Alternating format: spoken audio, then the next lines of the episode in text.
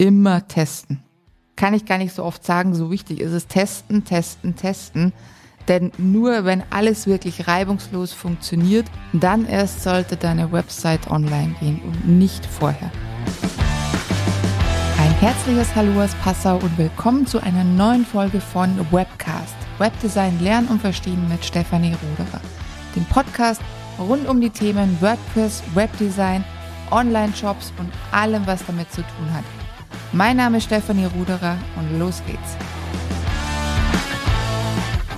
Bevor es losgeht, noch eine Sache. Aktuell gibt's bei mir eine tolle Aktion. Du kannst dir komplett kostenlos mein neues E-Book zu einem super wichtigen Thema downloaden, das viel zu oft vergessen oder zu spät beachtet wird. PageSpeed. Ladezeiten sind wirklich entscheidend für den Erfolg deiner Website oder deines Online-Shops. Du findest den Link zur Checkliste und 17 Tipps zur Ladezeitoptimierung in der Bio meines Instagram-Profils. Nach dem Hören der Folge also gleich zum Instagram-Profil gehen und die Checkliste downloaden. Eine Sache, die wir Menschen immer wieder gerne machen, ist, dass wir Dinge verkomplizieren. Und im Online-Business kann das dazu führen, dass du dann vielleicht scheitern wirst. Und darum möchte ich dir heute in dieser Folge drei Schritte mit auf den Weg geben, die du nutzen kannst, um deine Website oder deinen Shop erfolgreich zu machen. Wichtig ist aber, sei nicht zu perfektionistisch. Das Thema gab es bereits in Folge zwei, also hör vielleicht nochmal rein, wo es um das Thema Mindset ging. Denn Perfektionismus schadet meistens. Ich will jetzt nicht sagen, er schadet immer, aber er schadet meistens. Denn wenn du nicht ins Umsetzen kommst und deine Website oder deinen Shop nicht online bringst, wird niemand kaufen können, wird niemand einen Termin ausmachen können, weil dich niemand kennt. Wichtig ist auf alle Fälle, dass du dir selber immer Deadlines setzt. Das wirkt auch dem Perfektionismus ein bisschen entgegen.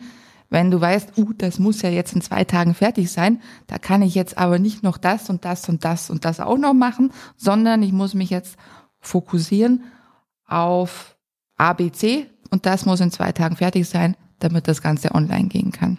Kommen wir aber zu den drei Schritten, die du immer im Hinterkopf behalten solltest und die sich auch immer wiederholen.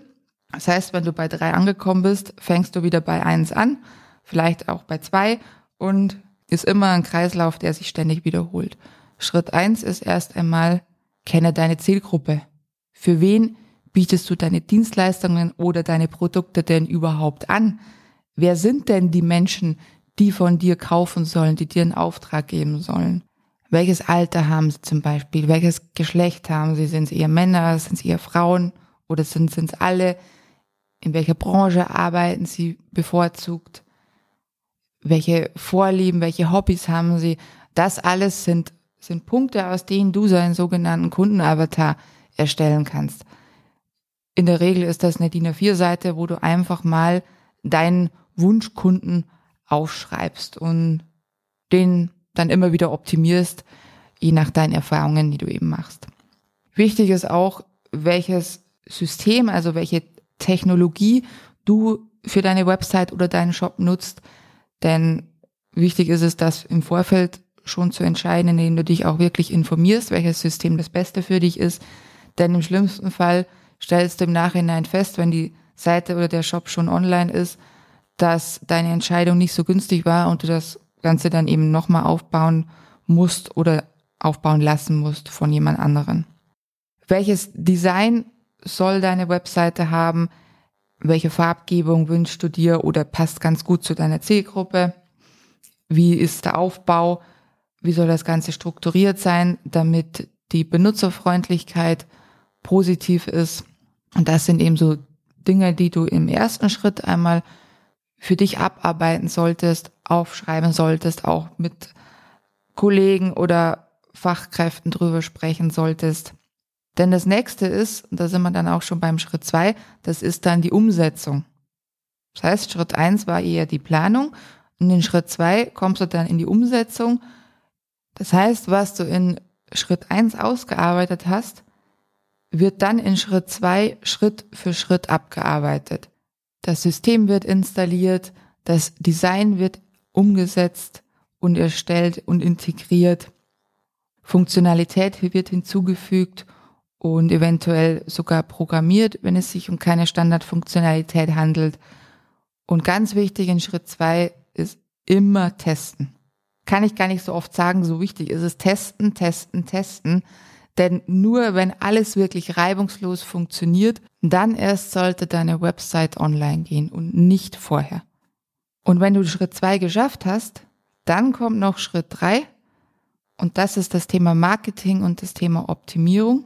Denn wenn dich und deine Webseite niemand kennt, wie willst du denn dann deine Produkte und Dienstleistungen verkaufen? Beim Thema Marketing wird dein Ziel daher zunächst sein, deine Markenbekanntheit aufzubauen. Eine Marke kannst sowohl du als Person sein, aber auch ein Produkt oder eine Produktschiene. Und diese Markenbekanntheit dann natürlich auch stetig auszubauen.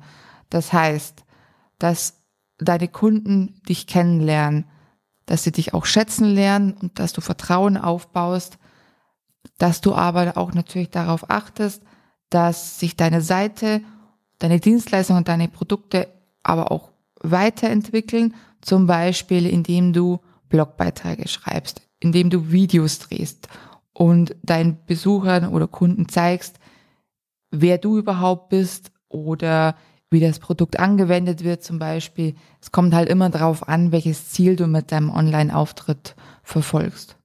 Und letztens haben wir dann noch den, den Schritt optimieren. Und das ist dann wiederum eigentlich diese ständige Schleife, die sich wiederholt zwischen Schritt 1, 2, 3.